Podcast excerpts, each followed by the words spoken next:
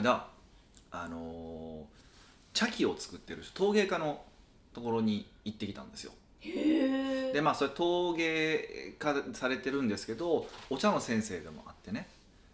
もうヒデさんもいよいよ貝原優さんでしたっけえあ東南東神 そっちに行っちゃ北い五ま次すね北五次の三神、まあ、あの方向ですよねでその陶芸されながらお茶されてる方がいらっしゃってでそこで、えっとまあ、もちろん陶芸もするんですけど陶芸自分のその茶器っていうか、まあ、茶碗を作るのとプラス茶事をあのやりに行くっていうのがあるんですねチャジってなんでだ茶事って普通茶道ってあの僕らのイメージするのってお茶あとお菓子とお茶飲んで終わりみたいな、まあ、大体1時間ぐらいのものをイメージすると思うんですけどあれって実は簡易的なものなんですよへーほあんれでそう本本物はそうじゃなくて、あのー亭主がお招きして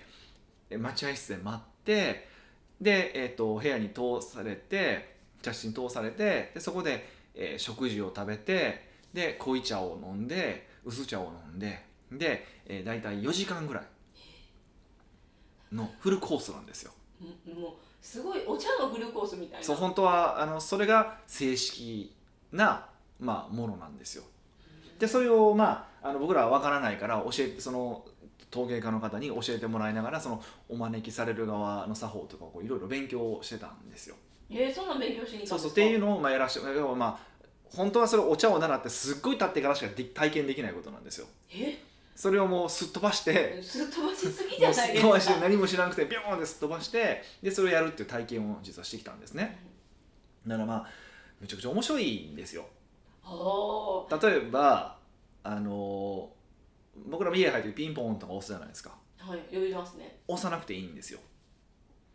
気配で感じ取られるみたいなえっとねそそそもうほんまそういう感じなんですけどえビデオとかじゃなくてえじゃなくてあのドアがあってねはいまあまあひ引き戸じゃないですかこうガラガラって横にややや大体ああいうとこって横にやあガラガラっあて日本のなんそうかそうそう顔日本家屋みだたいかならなら準備ができてたらちょっと開けてくれてるんですよへえそうでそこで入っていって入っていって家の中入って家の中入って待合室みたいなのがあるからみんな揃うための待合室があるから待合室もちゃんとちょっと空いてるところに入る入って座って待つわけですよだからもう先にいてる人だったら先行って「あーどうも」って言って入っていくっていう感じなんですね、まあ、ってことは空いてたら入っていいっていうルールをまず知らなかったら無理じゃないですかそうですねそうであの何やったらほ他の人も来るからちゃんと出るあのピシッと僕は閉めちゃうじゃないですかあそうですねだって戸は閉めるものってえ思うじゃあちょっとと開けて次の人のために開けておかなあかんとかもあるしまあこんなんはまあ全然いいんですけど掛け軸はその待合室で掛け軸がガタッとあるわけですようんうんうんうんでなんかもう読めるか読めないかようわからん文字なわけですよああもうね繋がってるんですねそうそうそうそうそうでであのその後また茶室に入ってもまた掛け軸かかってたりとかしてうんうんうんでこうなんか茶器とかも、まあ、おでお茶の、ね、お椀とかも出てくるわけじゃないですかもうなんかすごい明らかにまあ高いんやろなと思うようなやつとかが出てくるんですよやっぱ高いやつなんそですうねでそこでこうどういう会話が繰り広げられるかっていうとですよ、はいまあ本来はですよその掛け軸もやっぱりその亭主が意図してあのホストがねが意図してかけてるわけなんですよね。あそうなんですねそうそうそうだからその季節とか時勢とかいろいろなのに合わせてあのその、まあ、よよ大体4文字熟語が多いんですけど4文字熟語がはかかってるわけですよそういう会話をするわけですよ。ええ難しいそう掛け軸まず読めなかったらそう読めへんしそう読めへんし意味わからんかったらあかんしみたいな。あれで、やねえーであのお茶碗はお茶碗のことも分かってないとあかんし花かかったら花の名前も分かってないといけないし庭で待たされるけど庭に咲いてる花とか木のことも知らないといけないしとかってねえ覚えること多すぎですねむちゃくちゃ多いんですだだったんですよそのだから茶道って結構だからむちゃくちゃ幅広い教養なんですよねそうですねそう華道だって花だけでいいじゃないですか、はいまあある意味で言うと、まあ、着物の着付けぐらいはありますけど、うんでもまあすっごい広いわけですよだからそれも含んでそれも含んでみたいそうなそうそうそう全部じゃないです着物も含むわ花も含むわ多分掛け軸もああるそうありとあらゆるものもまあ言うたらもう含むわけですよ、かもう日本の文化そのものを言ったらうんはいでねそれでその陶芸家で、まあ、そのお茶の先生の方が言った言葉があってうもうその遊ぶ勉強が忙しすぎて仕事なんか知られへんって言ったんですよんえそのて亭主はそうそう確かにって思いませんえ遊ぶ遊ぶ勉強遊ぶための勉強だそれで遊ぶための勉強全部必要なわけですよおー季節の花は何なのかとか掛け軸の文字は何なのかとかそういうのも含めてもう遊ぶ勉強に忙しくて仕事なんて本当は知られないですよねってまあおっしゃったわけですようんうんうんうんいや俺これやなと思ったんですよえ何にインスパイアされたのえ思いませんめちゃめちゃかっこよくないですか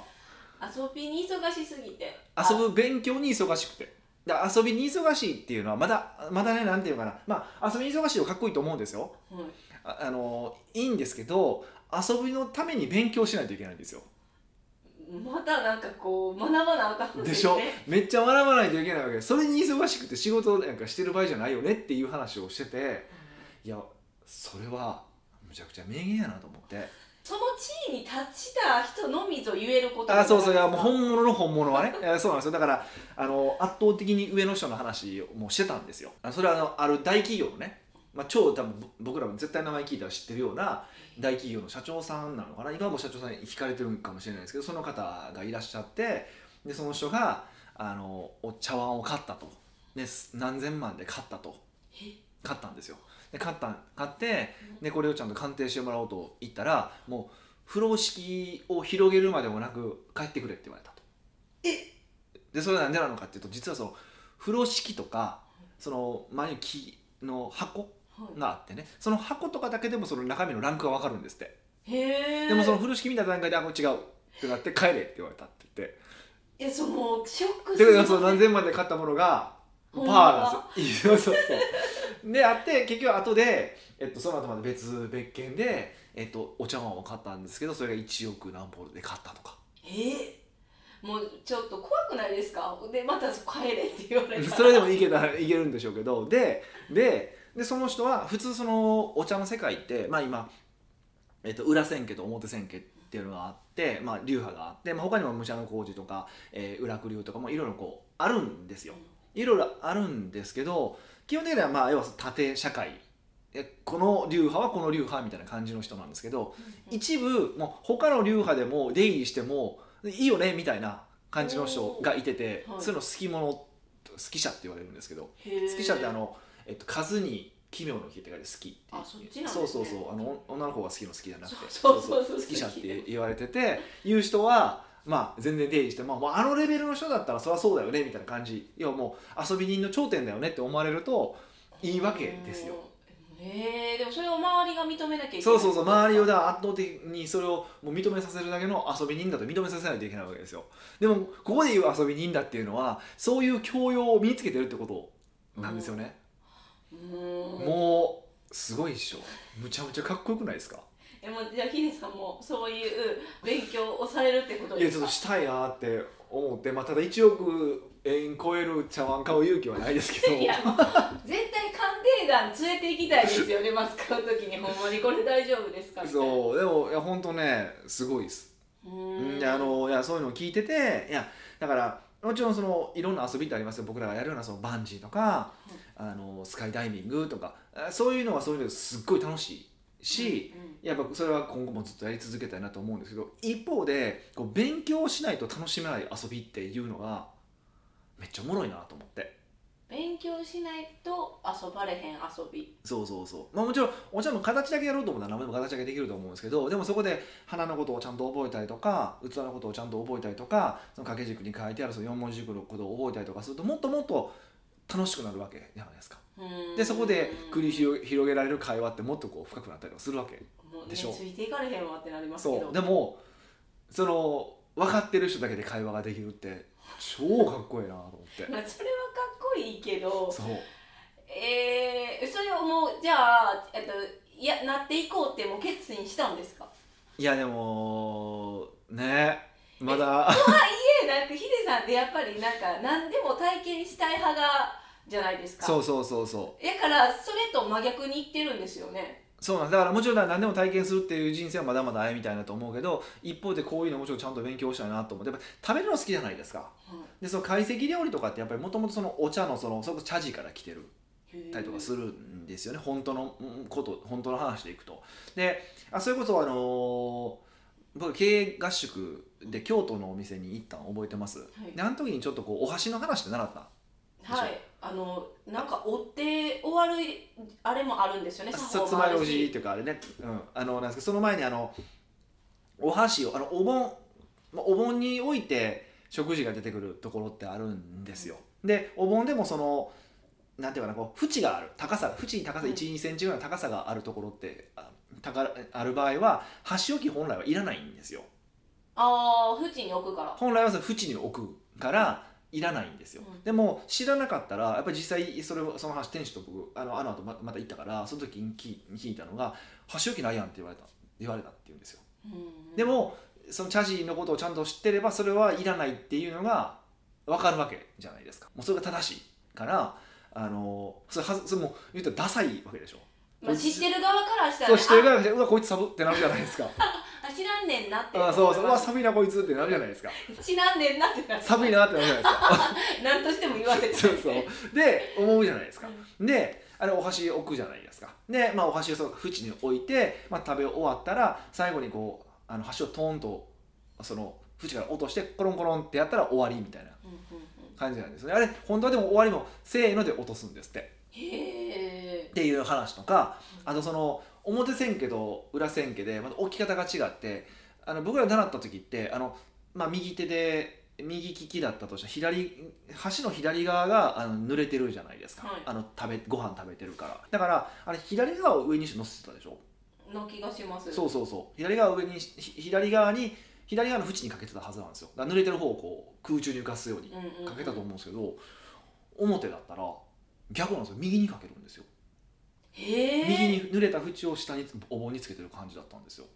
それはどういうことなんですかねいやわかんないんですけど、もうお盆綺麗からってまあ綺麗からまあ右手で取りやすいって多分そういうことなんだとは思うんですけどまあ確かに右をに置いてた方がスッと取右手りがやす取いりでやすすいよじねゃないですかとは思うんですけどそんなんとか、まあ、微妙な差は差異はあるんですけどじゃあそれを置き方によってあこの人は表やなとかあこの人は裏やなとか分かるわけじゃないですか そうですねそうそうそうじゃあ試して今回は左今そう次 はそう右そうそうそうとかいやもうすごいいやもうすごいなと奥深いですねめちゃめちゃ奥深いなと思ってでまあねなんか覚えてて全然損はないしむしろ例えば海外の人と話した時とかにこういうのをちゃんと語れるってやっぱ素晴らしいことだと思うのうで、んやっぱりねちょっと勉強はしたいなっていうのはあるんですよね。でまあその時にいいいらっしゃってた方で、まあ、それその方もそこかなりけ有名な会社の社長さんだったんですけど「行きましょうよ一緒にどどこそこに」ってある教室があって、はいその教室をお勧めしてもらってるんですけど、まあ、今のところまだペンディング中っていうなんでペンディングするそこはなんでなんですかいやもうビビってるんですよえこれ行き始めたで言われたんですよあの本来茶道って一回先生決まると帰れないんですってなんでですかもうその上の人が嫌だったとしてもえそれはそういうもうルールやだかかららもうそういうものなららしいんですよで実際僕ちょっとい一数年10年近く前に行ったこと行ってたことはあるんですけどもう2ヶ月ぐらいで辞めてるし、まあ、向こうも覚えてないだろうからまあいいやろうみたいな感じなんですけ ど確かに2ヶ月でそうそうそうそうあーあその人の顔顔もあるしってことですかそうそう多分そういういう感じなんでしょうね、ううん、だからもう行ってないことにし知りませんっていう手で行こうと思ってるんですけどいやどうなるかこうご期待ですねそうなんですよだからちょっとね今ほんまやろうかやる前からすっごい悩んでるんですけどまあでもほんまあのかっこいいなと思いましたねううーんんあでもその思ったんですけど、うんヒデさんがそれを学んだとしても、うん共感できる共有できる人がいなかったら寂しいって思わないんですかでもそこにいらっしゃる方とはでできるじゃないですかえその時は人見知り発動しないんですかいやもうしてますよむちゃくちゃしてますよ今してるけどそそれを通り越してでもやっぱ魅力的やったってことですかうんそうそうそうそうまあそうなっていただきたいけどあと数年もうちょっと頑張ってみたいうそうそうなんですよなんかまだ腹くくられへんなと思ってて そう週一来いって言われてるからなおお週1ならって思ったんですけど週一なんだけど僕東京と大阪行ったり来たりしてるじゃないですか、はいで教室は大阪の方がいいよって言われてえー、なんでなんです京か都に近いからああ京都に近いから京都の直系の人がいてるから実は大阪にやった方がいいみたいなことを言われたんですけど、それでなんかもう大阪にいる費用を確保するっていうのはどうですまかあ、その方法もあるんやろうなとは思っててそうそうそうまあいろいろちょっと価格定要素が多すぎて決断できないですねなんかねそうそういうのもあるからなかなかね悩ましいなって今悩んでてはいうん最後の一押しがないなっていう けど、まあ、あれはあでもああいうのすごいかっこいいなと思ったってことは特にその遊びの勉強に忙しくて仕事なんかしてる場合じゃないっていうことが僕は響いたってことが多分大きくてあーいかに僕が仕事が興味ないかってことが分かったなっていうのはええー、でも仕事好きやと思うんですいけやど好ねきなんですよはい好きなんですけど遊びと仕事どっちが大事なのかって遊びやなっていうあの昔から変わってないとそ思ううんですけそうそどうそれをまた違うこと角度でだから遊びに忙しくてじゃないんですよ遊びの勉強に忙しくてですよこやっぱり勉強が好きなんですこの差なんですよこの差なんですよなんでそんな遊びにストイックやねんっていうその感じがやっぱいいなって思思いますよよねなんで早く僕も好き者を目指してそ好うできす者ねか好き者を目指して頑張ろうかなというふうに思いますよ北岡秀樹の奥越えポッドキャスト奥越えポッドキャストは仕事だけじゃない人生を味わい尽くしたい社長を応援します改めまして北岡ですミカですはい今回のご質問は今回もうん質問初めての方からおめっちゃ嬉しいですねニックネームかなさんですお女性しかも女性テンション上がってき たその女性の声でもワンと上がってました よ北岡さん美香さんはじめましやりてまして質問させていただきます、はいあポッドキャストがとても面白く毎週楽しみに拝聴しておりまりすがとうございます質問させていただきたいのは翻訳本の読み方についてですなるほどビジネス書は翻訳された本も多いですが、うん大半が読みにくくうんシンプルな内容でも回りくどい表現だったりと理解がしづらく、んついつい避けてしまいがちですうんですが勉強のためには翻訳本の苦手意識をいつか克服した方が良いのではと思っていますはい北岡さんは翻訳本の理解しやすい読み方など工夫されていますかあれば教えていただきたいですなるほどこれ翻訳本ってすごくないですこかれはあれですかねダイレクト出版をディスってるってことなんですよ ねえななんでですか ちょっとえどういうこえちょっとといやいやあそこ翻訳本の会社やからはあ、はいええ翻訳本って、はい私の認識が合ってるか聞きたいんですけど、はいはい英語とか違う外国語の言葉で発行された本を日本語にして る本はいそれ以外なくないですかだからいやあ合ってますよ合っねてますよ合ってますよえそれが読みづらいってどういうことですかあの言い回しとか文化が違うからっていうことなんだと思うんですよ言い回しが例えばちょっと回りくどい言い方だったり確かに多いんですよ回りくどい言い方が多かったりとか例えが分かりにくかったりとかあのなんかちょいちょいジョーク挟んできよるんですよ全然思んないくせに、あーそれはあれですよねその文化じゃないから思んないってことですよね、と僕その文化で面白いからよう分からへんなっていつも思うんですけど まあまあまあねうん思ったんですけど、はいえ翻訳本ってそこを日本の文化とちょっと鑑みて、うんあの訳されてるんじゃないかって思ってたんですけどえっとね、そういう訳し方を一般的に超訳っていうんだっけな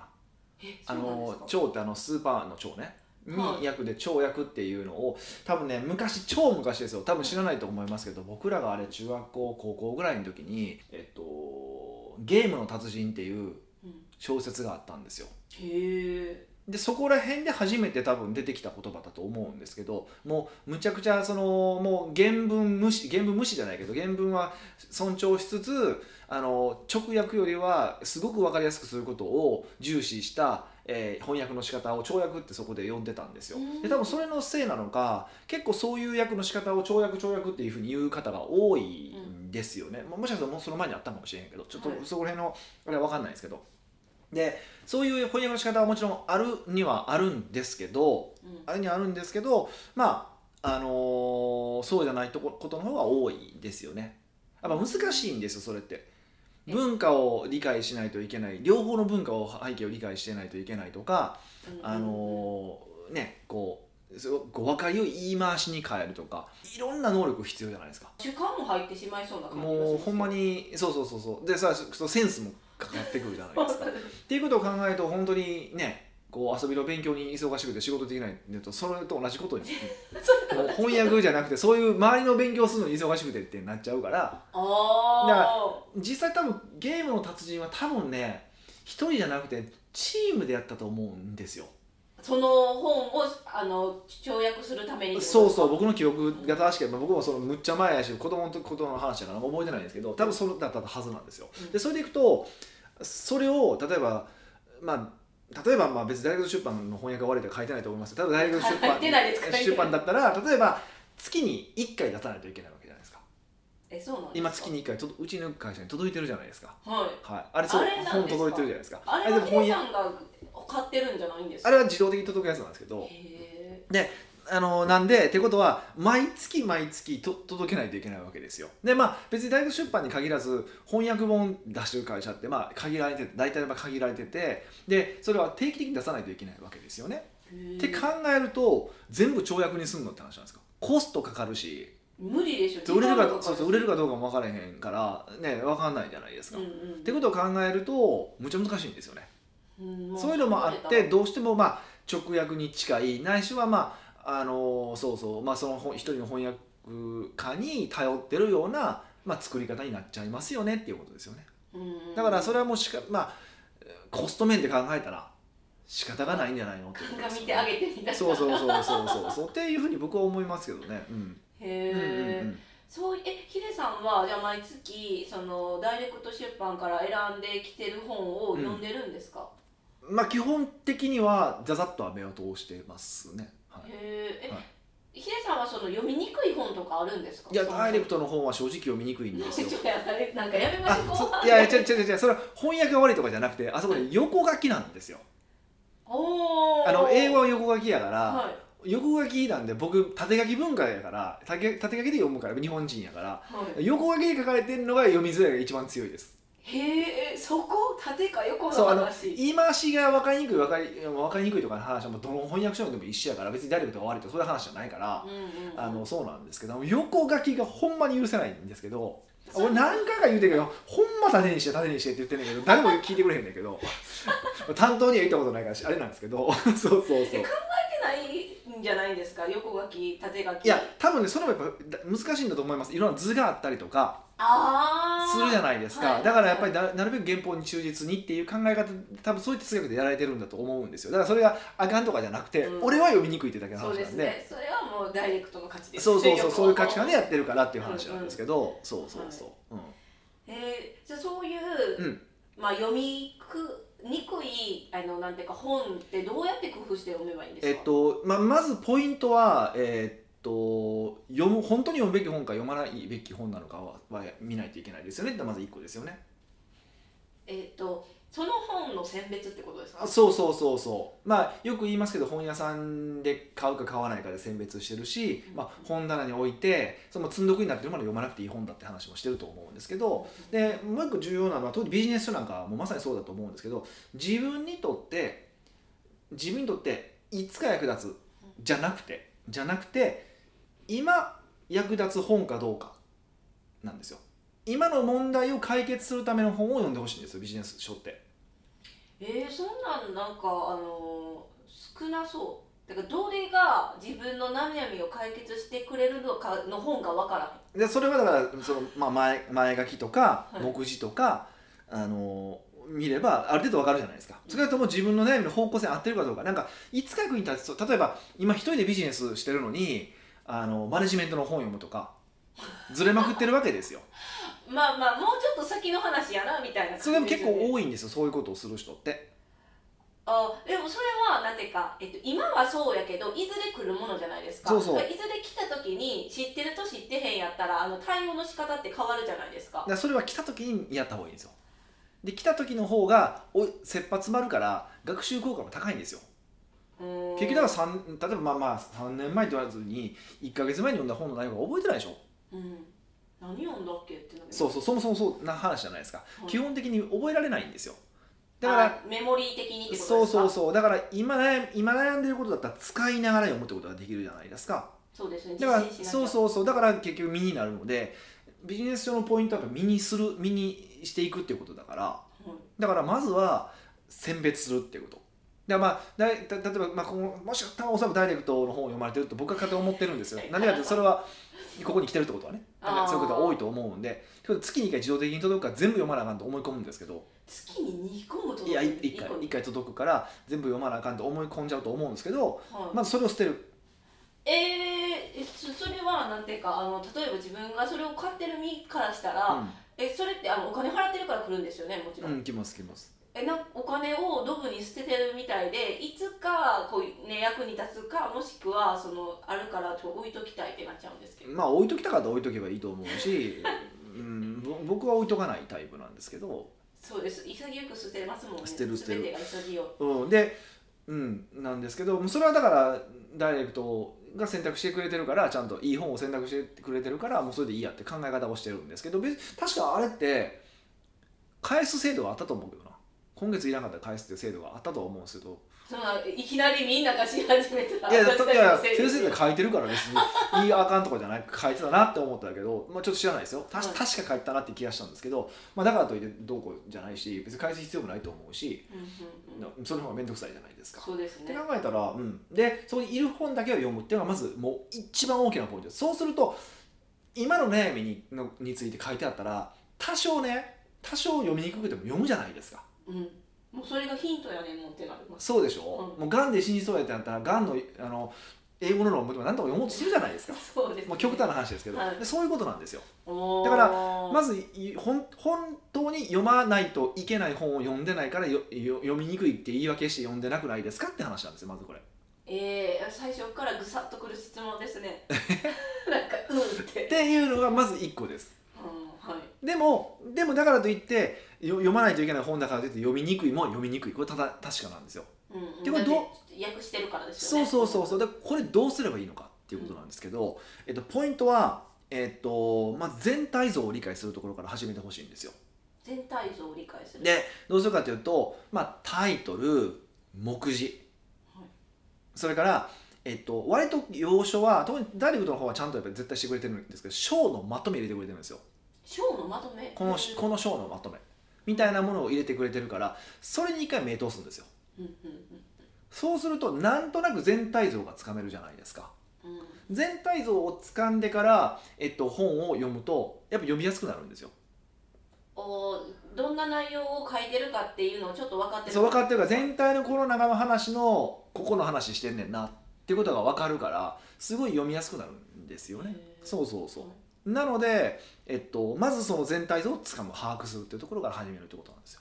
うんうんでそれが終わったら把握したらまあ、えっと、必要なとこだけ読めばいいですそれでもうん2章だけとか3章だけとかあそういうあもうピそンポイント全で全然それでもいいと思いますでもちろん全部読まないといけない時もあると思うから全部読むでもいいんですけどえっとねえっとなんですけど実は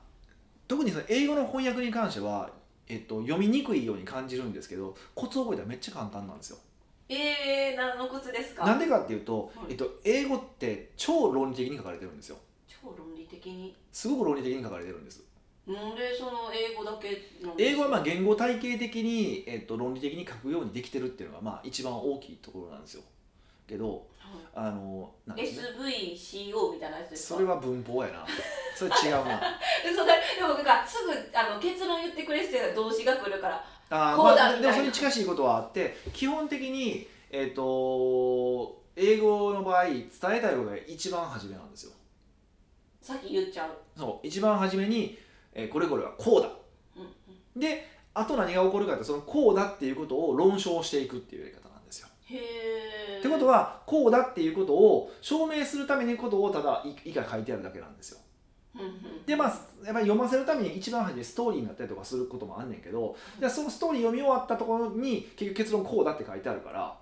おーそこだけ見ればいいんですよストーリー後で見ればいいんですよへえだからまずこうだでしかもその章のまとめとかでこうだってある程度理解を多分してるはずなのであここでこのこと書いてんねんなって飛ばせばいいんですよ別にバーって、飛ばすか、うん、だからきっちりと読まないといけないっていう考えを捨てるっていうのが一番重要かな特にその英語の場合だからそのこうだっていうところがその著者のメッセージ主張があるからその著者のメッセージ主張をちゃんと把握するであとは全部そう証明してるからそこは無視するうんうんっていうことですねでまあビジネス書の場合 How to の部分があるから